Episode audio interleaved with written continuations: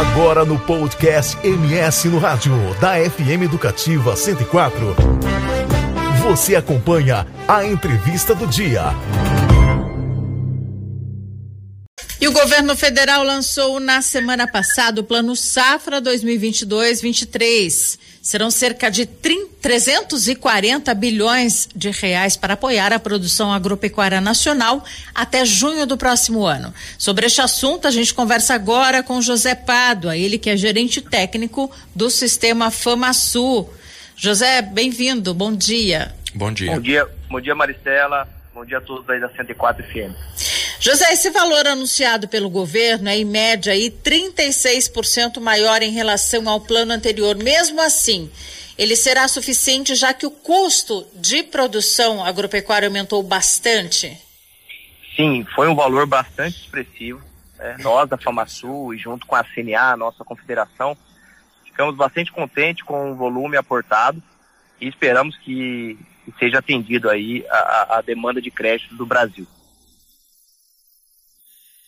E José, é, bom dia, Tiago falando. O, eu, a gente até quando preparando a pauta, vendo esse valor crescendo aqui, eh, aliás, do, do, plano safra, a gente se perguntou, será que isso ah, dá para a gente já pensar se esse valor, por ter aumentado, vai aumentar a atratividade pelos produtores sumatogrossenses? Na, na sua avaliação, os produtores aqui do estado vão atrás, vão continuar indo atrás desse recurso, talvez até aumentar aí os valores financiados junto aos bancos que financiam o, o, o plano safra?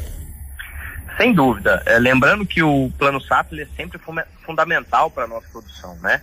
É, já faz parte né, de, uma, de uma rotina anual dos produtores de tomar o crédito para alavancar seus negócios e também para custear e rodar a comercialização. Mas um ponto de destaque, pessoal, é justamente para os pequenos e médios produtores, porque justamente o Pronaf, que é a agricultura familiar, e o Pronamp, que é o programa para o médio produtor, eles tiveram aumento de recursos e tiveram é, as suas taxas de juros assim com aumento mais sutil do que as demais categorias. Isso mostra uma preocupação né, do governo federal, do Ministério da Agricultura, de atender os pequenos e médios. Justamente são aqueles que podem ficar mais vulneráveis nessa situação que a gente está de inflação, de aumento de custo, né? Então, foi muito importante esse, esse novo plano que ele teve um foco bastante direcionado aí para os pequenos e médios. É, José, você falou da questão dos juros, né? Pouco mais da metade desse, desses recursos aí do Plano Safra tem os juros controlados, principalmente como você falou no caso do Pronaf e Pronamp, né? Que são os pequenos e médios, e o restante com juros livres. Com a, a alta, né, da taxa básica de juros, a Selic, em torno aí de 13, 25% atualmente, o governo conseguiu preservar esses juros menores? Olha, é, é sempre muito difícil. A gente tem que é, respeitar e entender o momento da economia global, não somente do Brasil. Os juros estão crescendo em todos os países. Então, nós entendemos que o governo federal, o Ministério da Economia, o Ministério da Agricultura fizeram o que poderia ser feito nessa atual, nessa atual conjuntura do Brasil. Então, Pronap, é, Pronap e ficou entre 5% e 6%, que é um, um juros muito interessante nessa conjuntura de Selic a 13% é, o, o Pronamp ao redor de 8% e os demais a 12%. Realmente, Maricela, é, não, é, não é interessante juros acima aí de 10%. Porém, é o momento que nós estamos, então nós, produtores, federação, confederação, temos que entender o momento atual do Brasil e é, usufruir do que tem de bom dentro desse plano safra e aquilo que tiver acima das nossas condições de pagamento ou condições orçamentárias, a gente tentar buscar outras é, fontes de recursos, mas o plano em si ele ficou satisfatório dentro do que poderia ser feito na atual conjuntura do Brasil. E diante dessa situação que você colocou, né, principalmente dos juros, e com referência ao que foi tomado de recurso no plano anterior, quanto desse recurso agora deve ser tomado pelos produtores sumatogrossenses? Você já tem uma base, um cálculo disso? Deve ficar igual ao ano passado, em média do ano passado ou menor? Maricela, é sempre difícil estimar essa tomada, porque são muitos fatores que influenciam aí os pequenos, médios e grandes produtores na tomada de crédito. Até porque o Brasil cresceu muito também a oferta privada de crédito, né? As fintechs é, muitas empresas fazendo também, é, dando crédito, empresas privadas, pequenas e grandes. Então aumentou muito, pulverizou, né? É, democratizou o crédito no Brasil, principalmente o crédito privado. Então é difícil estimar. Nós entendemos que para o pequeno e médio, sem dúvida nenhuma, o plano Safra ele vai continuar sendo fundamental. Então nós entendemos que é, no mínimo vai se manter a tomada aí dos pequenos e médios.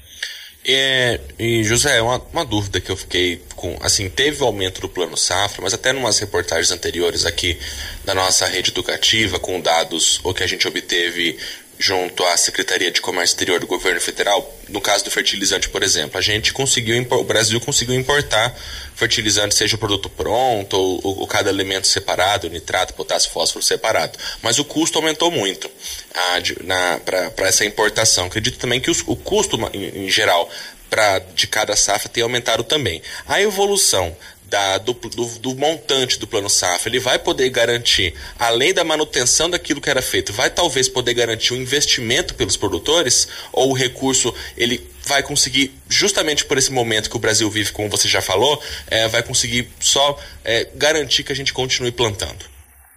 Olha, cada caso é um caso, né? Cada produtor, seja ele pequeno ou grande, ele tem a sua situação de caixa, sua situação orçamentária. Então, é, nós entendemos que o Plano Safra vem para garantir que a produção seja é, executada, minimamente, né? Conseguir plantar e conseguir colher.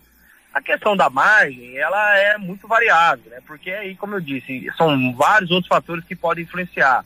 É, eficiência de plantio, eficiência de uso de produtos, é o ajuste fino que dá a margem ali dos produtores.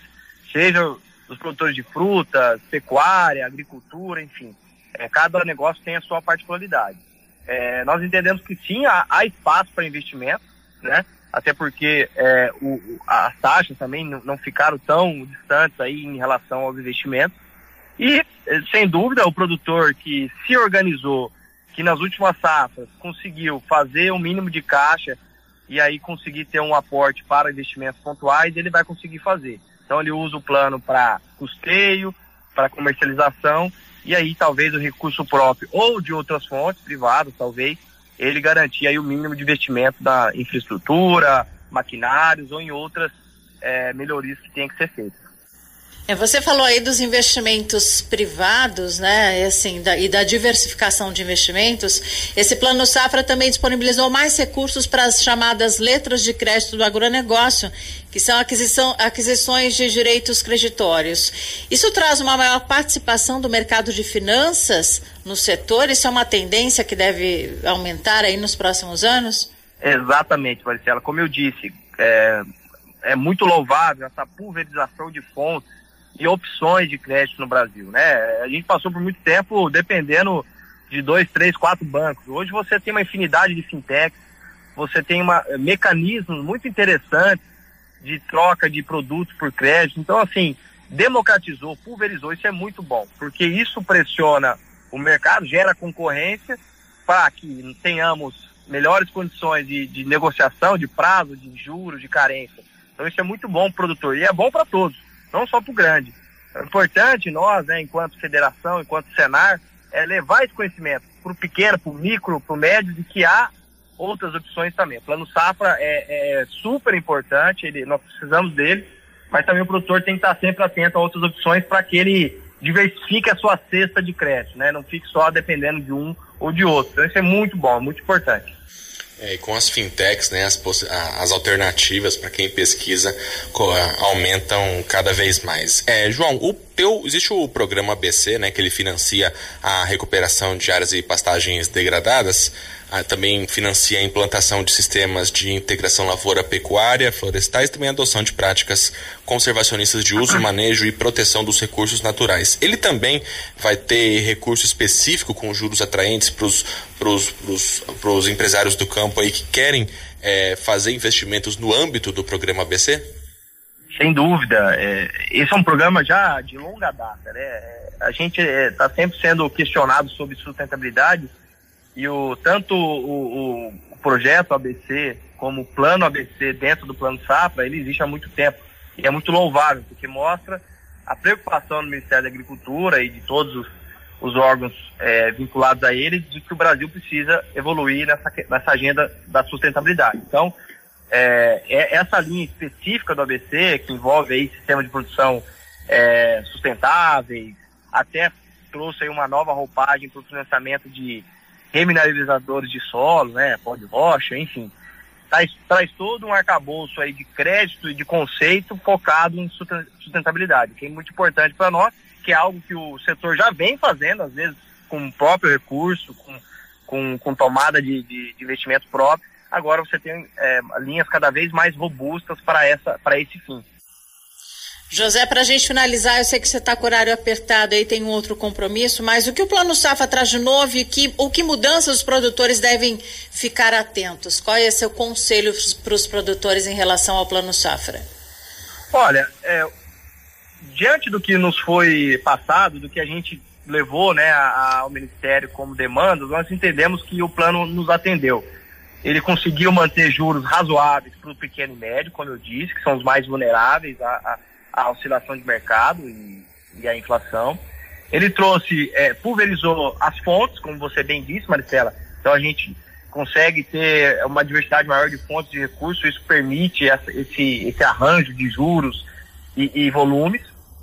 E ele trouxe algumas linhas específicas, como pesca, agricultura, essa questão da sustentabilidade, diversificando e aumentando as opções ali de investimento. Então, é, é esses três pontos são para nós assim de grande é, valia né, nesse atual momento. Entendemos que não dá para fazer milagre, temos que respeitar o momento econômico do país, infelizmente. Não é culpa de um ou de outro, mas é um momento global de inflação, de juros altos.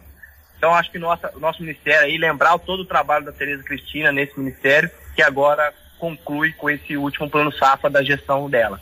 Então, assim, a gente está satisfeito e vamos seguir em frente, vamos trabalhar, produzir com eficiência, usar o crédito bem usado, né? Fazer caixa e, e seguir em frente, alimentar o mundo. Bom, para quem está acompanhando o MS no rádio, agora são 7 horas e 29 minutos. Nós acabamos de conversar com o José Pádua, ele que é gerente técnico do Sistema FamaSul, e nós acabamos de falar, conversar sobre o Plano Safra e os impactos positivos dele para nossa agricultura. José, muito obrigado pelo tempo do senhor. Eu sei que o senhor está corrido nesse comecinho de semana, mas muito obrigado pelo tempo aqui no MS, ao MS do rádio da Educativa 104 FM e uma excelente semana.